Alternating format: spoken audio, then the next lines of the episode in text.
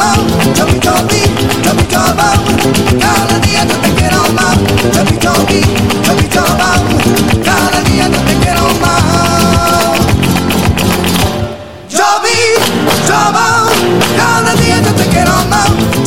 ¿Qué tal, amigas, amigos? Buenos días. Voy a dejar que sea, bueno, pues en esta ocasión, el maravilloso José Bendezú quien haga, pues la apertura de este reencuentro, eh, pues que realizamos martes con martes. Hola, ¿qué tal? ¿Cómo estás? Muy buenos días, Silvia. Muy buenos días, Marta, y a todos aquellos que nos acompañan. Bueno, muy contento con este reencuentro al final una vez por semana me parece poco, pero de cualquier manera es un tiempo suficiente como para intercambiar algunas ideas, principalmente Silvia, porque a lo largo de la última semana han sucedido muchos eventos importantísimos a lo largo y ancho del planeta, Silvia. Eh, totalmente de acuerdo. Buenos días, Marta Pinzón. Mira, una flor más, una flor más en, en Ontario. Qué bonita te ves. Óyeme, hay que aprovechar porque es que de verdad de que, que empiece a cambiar el clima, lo importante es que, por lo menos para mí, poderme conectar con ese sol, esa vitamina D3 que necesitamos tanto ahorita que todavía nos encontramos eh, en este espacio resguardados en casa. Así que es la hora de recibir el sol, de tomar un café y de sentirnos vivos. Y un saludo para todos aquellos que en este momento nos están acompañando y sobre todo para aquellos que están pasando esta dificultad que nos ha llegado al corazón con tantos amigos, familiares que están viviendo la situación del COVID-19, a todos que ojalá eh, pues se encuentren bien y que todos que los que estén en ese proceso que se recuperen porque no queremos perder una vida más. Pero totalmente, totalmente de acuerdo. Y José, tú arrancaste diciendo que pasaron muchísimas cosas. Cada vez que, que pasa algo, digo, ay, cómo me gustaría platicárselo a Marta. ¿Qué estaría pensando José Bendezú? Así es que lánzate con todo, por favor, porque, eh, mira, dice, y hasta lo, hasta lo guardé, hasta lo guardé. El título es Chile cambió. Mi pregunta, la pregunta del público inteligente para José Bendezú es, ¿de verdad Chile cambió? Es una pregunta muy interesante. La respuesta, yo imagino, Silvia, la tendremos en, en algún tiempo, pero yo en lo personal sí creo que algunas cosas han cambiado fundamentalmente para mejor. Antes apenas hacer un registro, cuando decía Silvia que hay muchos eventos, pues de, desafortunadamente todavía continúa la crisis en Colombia eh, sin solución. También en el Oriente Medio, eh, Palestina e Israel están en una situación extremadamente difícil. Eh, son temas eh, densos, polémicos, pero aquí hago solo un registro y una solidaridad aquí a todos aquellos que están sufriendo en estos, en estos conflictos. Volviendo al tema de Chile, sí, yo voy a decirte, voy a hacer una apuesta.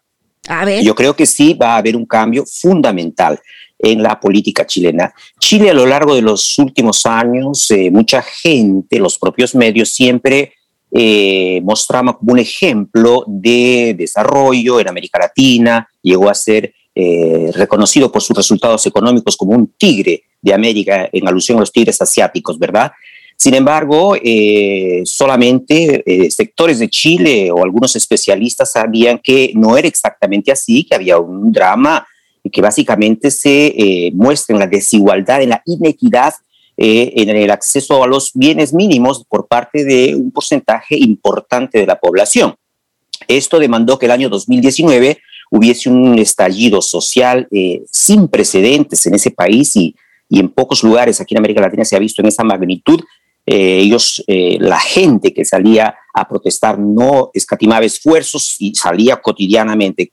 Bueno, se Hubo una promesa por parte del gobierno de hacer cambios, la gente en duda acabó acatando, luego vino, el COVID y hubo una necesidad de parar con ello, pero el resultado, sin sombra de dudas, de toda esa manifestación, de todo ese estallido social, eh, se, ha dado, se ha dado en el, en el proceso electoral llevado a cabo este último fin de semana, el sábado y el domingo. ¿Y cuál es este resultado? Que la gente simplemente le ha dicho por decirlo de alguna manera, un basta al denominado status quo, ¿no? A las cosas como estaban, basta, no más. Y sobró también para la estructura de partidos, ¿no? Es decir, los partidos políticos en Chile acabaron siendo sacrificados. La gente le dio espacio mucho más a aquellos ciudadanos que algunos de manera independiente, otros en grupos que no militaban así, digamos, específicamente de manera partidaria en la política y la composición de el nuevo, eh, lo que ellos llaman convención, ¿no? Eh, eh, que es justamente el, el, órgano que va a hacer la nueva constitución. En algunos casos le llaman asamblea legislativa o nueva constitución, en fin, aquí en este caso se llama convención en el caso de Chile. Y el resultado es muy claro, la derecha alcanzó 37 escaños de los 155, por lo tanto, no llegó a los 52 que los medios o las encuestadoras decían que alcanzaría, es decir, un tercio de esto para poder tener, eh, para poder vetar acuerdos constituyentes. No alcanza a esto, ¿no? Eh, la concertación también fue de alguna manera castigada, alcanzó 25 escaños, es decir, tampoco ha tenido mucha, mucha posibilidad. Eh, la lista de Apruebo Dignidad, que es un colectivo del Partido Comunista de Chile con el Frente Amplio, alcanzó 28 escaños, acabó siendo la segunda fuerza. ¿Por qué digo esto, Silvia, si me permites? Es porque en los últimos años lo que se ha visto ha sido eh, un turnarse en el poder de la derecha y de eh, la concertación, ¿no? Y, las figuras eh, de sus liderazgos. Pinochet, Bachelet, Pinochet, eh, perdón, eso, eso, fue un lapsus, un lapsus sí, terrible, terrible, terrible. Pero, pero quien me escucha podrá entenderlo. Claro. enterremos a, a Pinochet con su constitución. Es que siempre que uno habla Silvia, de la constitución y del cambio de constitución, lo que se quiere decir efectivamente es que se entierre la constitución concebida en dictadura. Pero volviendo al tema, le decía, una, un, se turnaban Piñera, eh, Bachelet, Bachelet, Piñera, en fin. Esto pareciera, todo indica que habrá terminado este, esta, este rodicio. Pero este castigadísimo estuvo el gobierno. Y ahora habrá nuevas, habrá nuevas fuerzas, desde luego, ¿no? Eh, solamente para, para eh, terminar este comentario primero, Silvia, la composición es muy clara. 37 para Vamos por Chile, que es el grupo de la derecha. Se juntaron todos ellos. Ellos hicieron la tarea, Silvia. Se, se juntaron, dijeron vamos unidos y nosotros vamos a conseguir el espacio que necesitamos para participar en la convención constituyente, pero no lo lograron, solo 37. 25, reitero, apruebo, es el nombre que se, con el que se presentó la concertación. Apruebo dignidad del Frente Amplio del Partido Comunista, 28 Nueva, Nueva Constitución, perdón, que es un grupo de centro y centro derecha, tiene 11, 11 curules. La lista del pueblo, que es, digamos, una fuerza ahora respetable por colectivos pues, que se juntaron para este proceso, 24 independientes, que estos que sí, ya por, de manera independiente realmente se presentaron en pueblos, eh, en, comarcas en Chile y finalmente los 17 eh, votos reservados para los pueblos originarios. Es decir, la composición es amplia, democrática, abierta y en este grupo de independientes hay mucha gente, Silvia, Marta y amigos que nos acompañan, que está verdaderamente comprometida con cambios, con transformaciones, gente que trabaja temas de derechos eh, de la mujer, de los colectivos minoritarios, en fin, eh, yo auguro, eh, digamos, un, beneficio muy grande para la sociedad chilena a partir de esta nueva constitución que van a elaborar a lo largo del año que viene, de este año, digo, de un año o dentro de un año. Y, vuelvo a agarrar la, la, pelota para mandársela a Marta Pinzón, porque una de las cosas que a mí me llamó mucho la atención es que a partir de esto Chile se convierte en el primer país del mundo en crear una constitución con paridad de género, ¿no? Esto por el sistema electoral que nos platicaba un poco ahorita José. Así vamos a tener 78 representantes eh, varones y, y 77 serán mujeres. Y yo la verdad me levanto y aplaudo esa, esa, eh, ese gran cambio. Pues buenísimo, porque de verdad que yo creo que tenemos que hacer algunos cambios, especialmente cuando estábamos en el boom del mes de la mujer, tanta gente hablaba de que y a qué horas viene la equidad y de qué manera nosotros vamos a buscar esos cambios. Y creo que la conclusión de mucha gente, incluso en el tema más sentimental, decir que la mujer logre todas estas posibilidades, no se logran si no hay cambios políticos y realmente a través de las leyes, y eso incluye a las mujeres haciendo leyes. Así que es muy importante tener a las mujeres ahí, ahora que precisamente el gobierno de Canadá acaba de decir en esta crisis tan dura que tenemos del COVID-19, vamos a sacar a la mujer a la fuerza laboral, porque realmente pagar un daycare es realmente imposible si no estás en la zona francesa, o sea, si no está uno en Montreal, donde tiene más subsidio. Aquí es muy difícil. Entonces, pues ese es el proyecto que ahora parece que algunos gobiernos se están dando cuenta de lo importante que es la mujer en la sociedad y la influencia que tenemos, y no es necesariamente por ir a competir con nadie, pero por dar la parte que lo que tiene la mujer tiene mucho para hacer y que además de entrada, al estar también eh, atendiendo tantos frentes, es una mujer que, que, tiene experiencia y tiene práctica para hacer varias cosas. Así que me, yo, yo lo celebro, realmente me parece fantástico y, y bueno, esperemos ese cambio de Chile y, y sigamos viendo cambios. Ojalá vengan muchos cambios en los cuales nuestra sociedad sea un poco más equitativa. Y bueno, pues este tema no lo, no lo teníamos, pero obviamente tenemos que conversarlo. José, bueno, eh, eh, le dio, pero, pero por encimita, ¿no? Y yo creo que a todos nos atañe este asunto. Un saludo a eh, Sofía Grande, dice que es fan. Ella no lo dice, pero yo lo acabo de poner. Está bien, a, Respeto por la propiedad intelectual, Silvia. O sea, sí, yo, a ver, yo ahorita le voy a escribir. No, no, yo hablando en serio, o sea, pues si desde arriba eh, se ve como, como borroso, ¿no? Este, este mapa, em, a través de Google Maps se ve borrosa la, la, franja de Gaza, eh, pues nos habla acerca de, oh, mucho que está, está está terrible, ¿no? Entonces, bueno, esos bombardeos en Gaza, el triple golpe a las fábricas, las escuelas, los hospitales, eh, Israel intentando silenciar, confundir a, esa, la prensa extranjera, eh, el presidente de Estados Unidos manifestándose, apoyando un alto al fuego, en, eh, pues hacia una, bueno, en una conversación con el primer ministro israelí. ¿Y qué te parece, Marta, si tú arrancas? No, yo esos temas espinosos eh, se los pasa a José Luis porque yo los estoy manejando. En este momento yo estaba enfocada también eh, en otro tema que después les voy, a, les voy a preguntar que tiene que ver con Canadá, pero me parece muy complejo. He estado investigando un poco sobre, desde hace mucho tiempo, cuál es parte del conflicto israelí-palestino, de qué manera eh, se siguen friccionando. Es, es, una de las zonas más fuertes y ahorita que ya entre comillas estábamos hablando de que las guerras no iban a ser con bombas, sino que las guerras eran por el Internet y ahí es donde realmente se estaban ganando algunas guerras, pues hoy nos, nos sigue sorprendiendo eh, el hecho de que se restablecen las fricciones entre eh, Israel y Palestina. Y bueno, hay que ir un poco más atrás. Yo he escuchado varias versiones y ahí yo quiero que ustedes me ayuden. Es decir, los palestinos no sacaron a los judíos de esta zona y creo que un poco más, algunas veces los historiadores apuntan, es a que la situación de, de Israel, de haber salido de esa zona,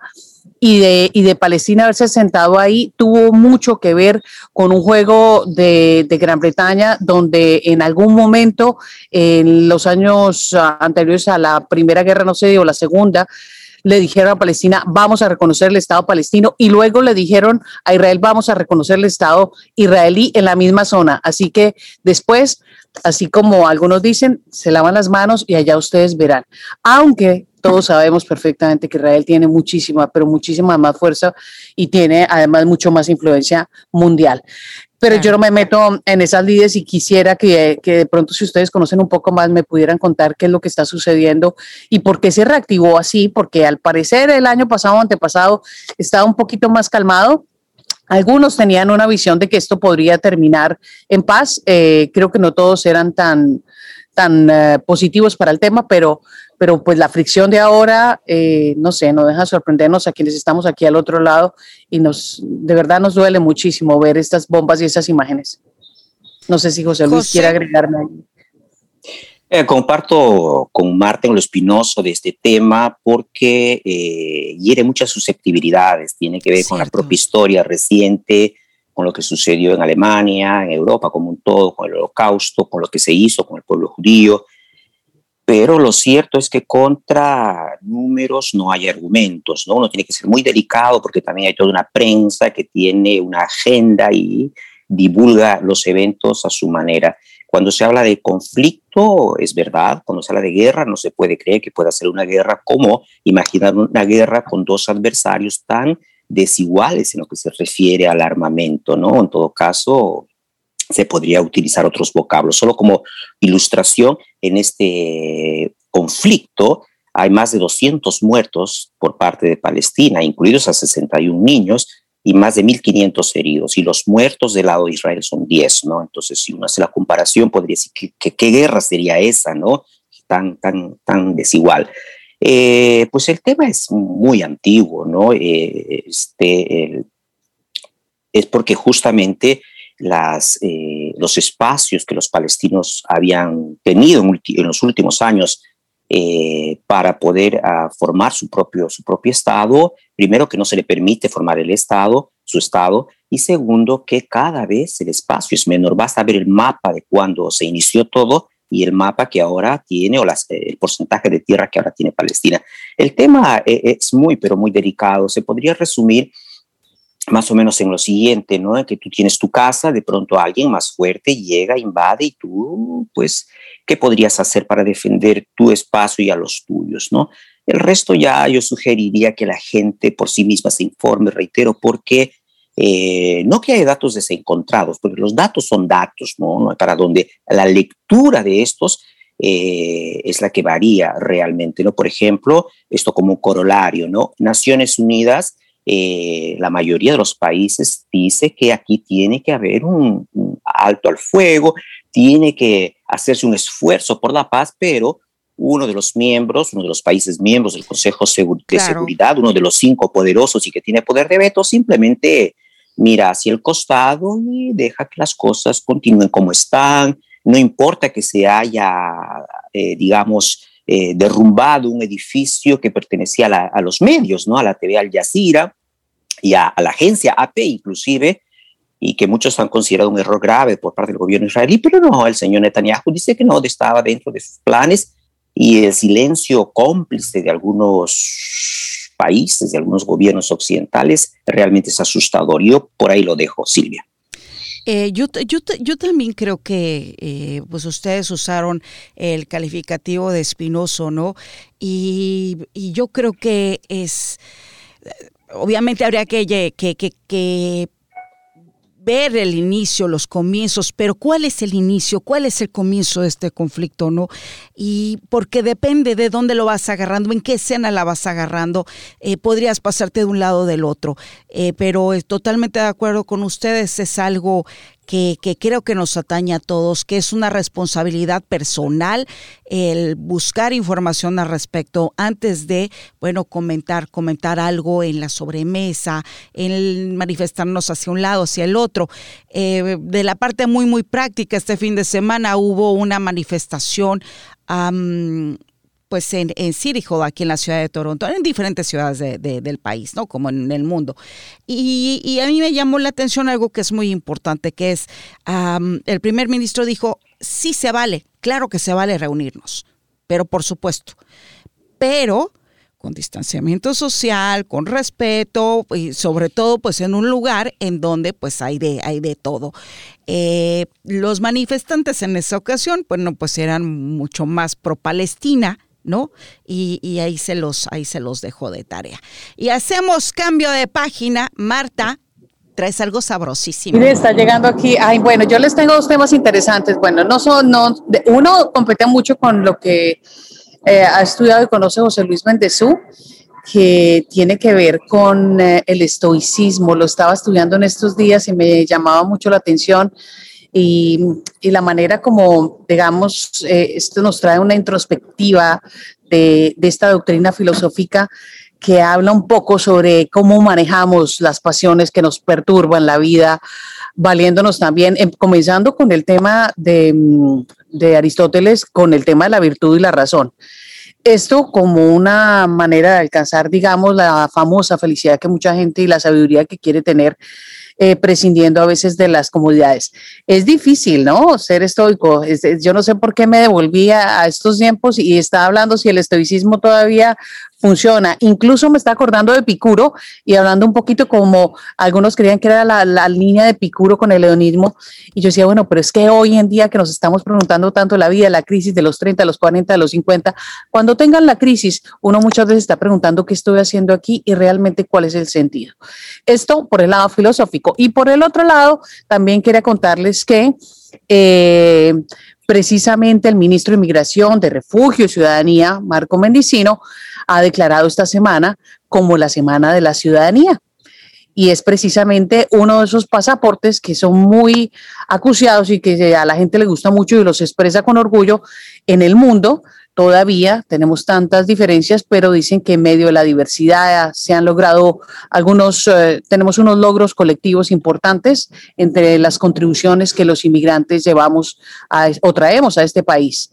Y pues bueno, eso quería preguntarles qué, les pasa a ustedes, qué sienten, si consideran que es eh, importante celebrar esta Semana de la Ciudadanía y qué responsabilidad significa tener este tema de tener el pasaporte azul que mucha gente quiere tener en el mundo para trabajar en esta primera línea donde vivimos aquí en Canadá.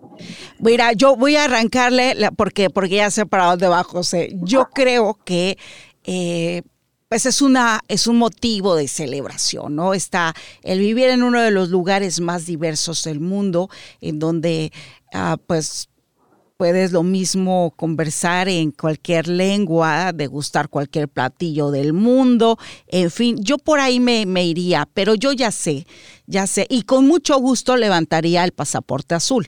Ojo, José Bendezú es un hombre que no cree en las fronteras. Y por cierto, Sofi, Sofi, Sofi Grande dijo, sí soy, sí soy fan de ustedes, los quiero mucho para que vean. ¿eh? Y yo no lo escribí, yo no lo escribí. También le queremos mandar un besote a, a Clau. Dice qué buen equipo hacen los tres. Dani Romero, este, saludos. Y bueno, voy, ahí, espera, hold your horses. Ahorita te digo, eh, eh, seguimos con eso, José, porque la verdad es que Clau y Sofía están haciendo también programazos, así es que en algún momento también las vamos a poner ahí, que, que también son lo máximo.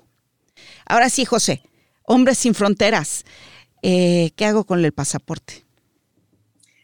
Hombre, pues no recuerdo quién escribió que las fronteras son diseñadas por bayonetas, ¿no? Y justo de lo que hablábamos hace unos momentos. Yo creo que el mundo es uno, creo que la patria es una, si hay concepto de patria debería ser de todo el planeta.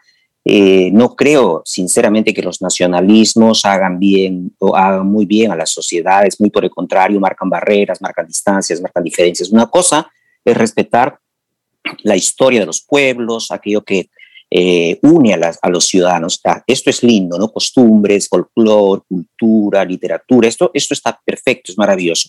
Pero nunca permitir que eso separe de los otros pueblos que tienen otras características y mucho menos generen rivalidades o hasta, digamos, altercados entre estos pueblos, ¿no? Por eso digo yo que en principio me permito, aunque sea eh, en mis sueños, imaginar una sociedad eh, sin fronteras, ¿no? Pero sí, sí, sí, sí, sí, sí, pero recuerda la concepto de utopía de Galeano, para qué sirve y ahí nosotros podemos entender que vale la pena, vale la pena algunas veces tener utopías, ¿no? Pero esto es en general, por ejemplo, también lo que se refiere a la sexualidad del ser humano, ¿no? Y yo soy de los que defiende la idea de que existen, por supuesto, las orientaciones sexuales, pero jamás eh, deberían eh, eh, significar segregación, discriminación, diferencias, ¿no? quizá, así como las razas, que hay una sola raza que es el ser humano, también la sexualidad hay una única sexualidad que, pues lo voy a decir de manera romántica, que sería el amor, el afecto, el cariño entre los seres humanos. Y nada más del resto, ¿no? Pero... Eh, y ahí va con el... Y fíjate, o sea, qué profundo y, y, nosotros eh, eh, pensando en el pasaporte azul. Mi José. No. Me encantas, me encantas, me encantas. También, yo me imaginé que iba a decir eso, pero, pero, pero pues, saliendo de la. También, yo también pensé, yo también, pero ¿verdad, Marta?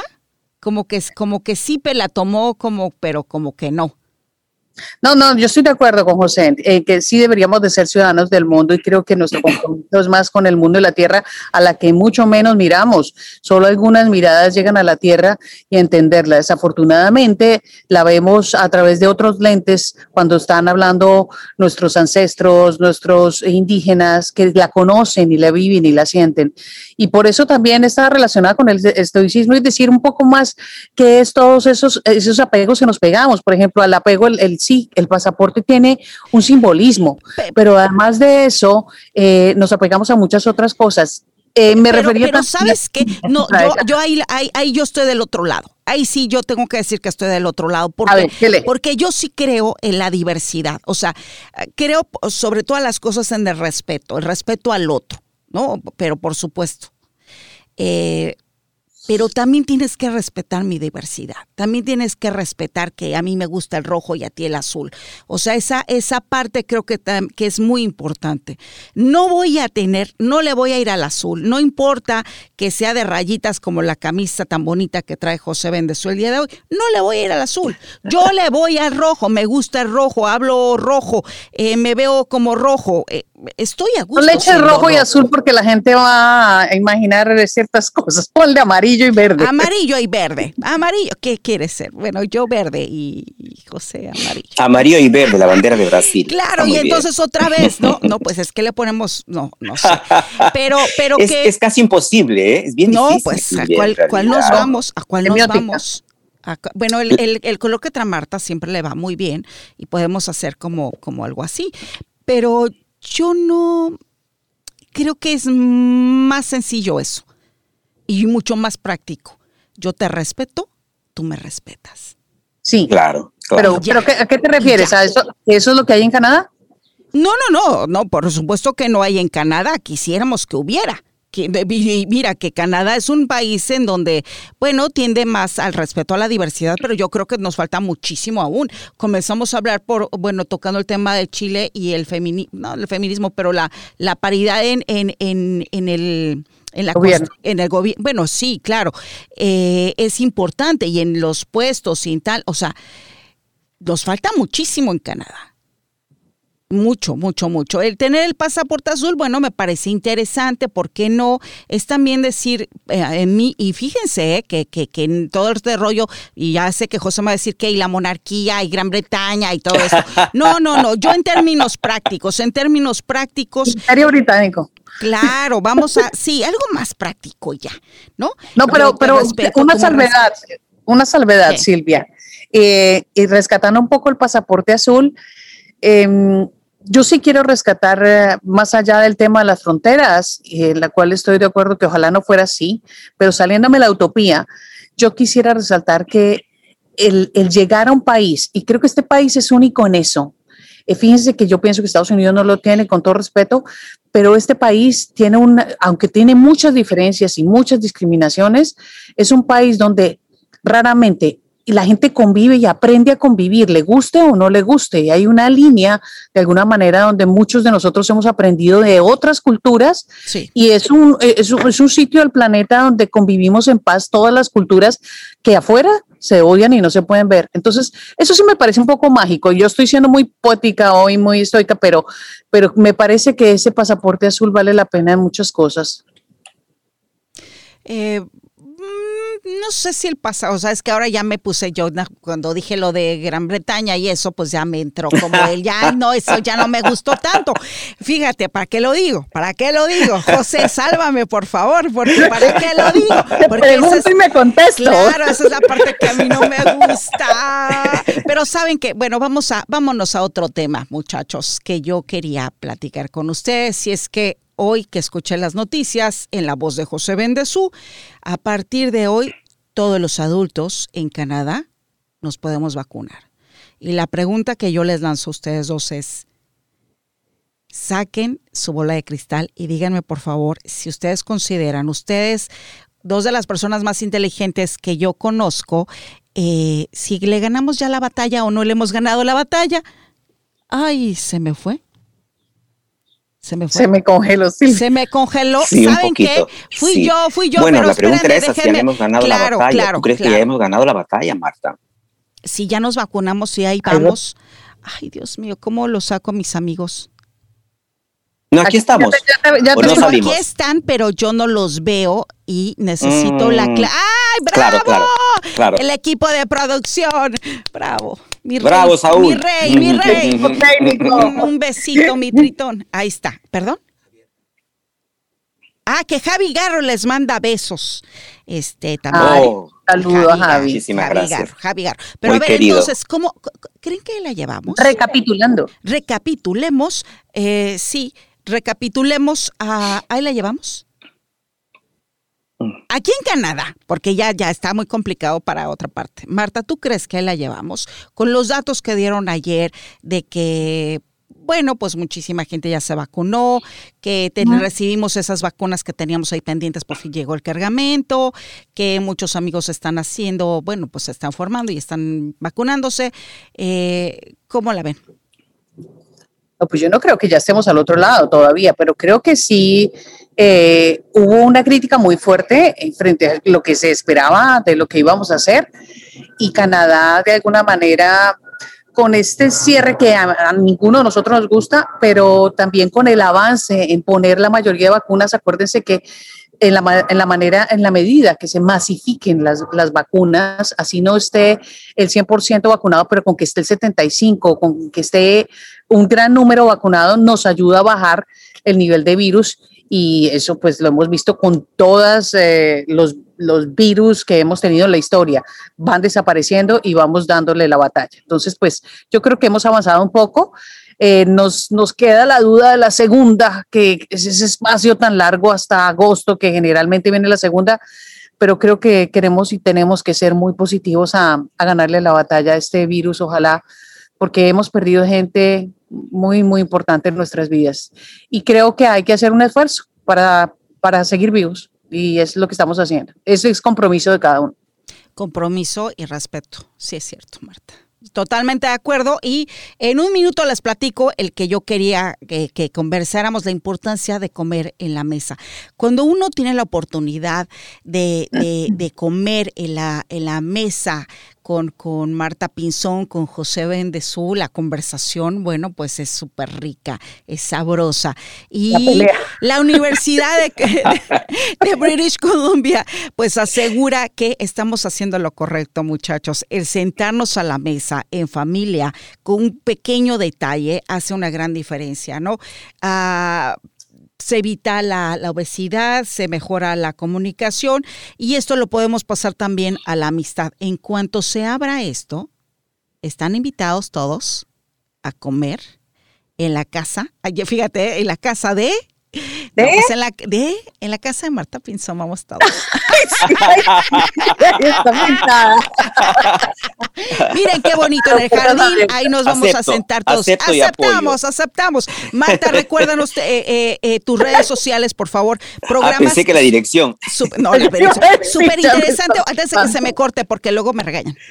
Bueno, es arroba Marta Pinzón Media, los espero porque la idea es seguir creando mucho contenido para que nuestras redes pues sigan creciendo y a todos nos, nos interesen todos estos temas como los que estamos tratando el día de hoy. Y voy a cerrar agregando que hoy es 18 de mayo, Día Internacional de los Museos, que se instauró hace 40 años.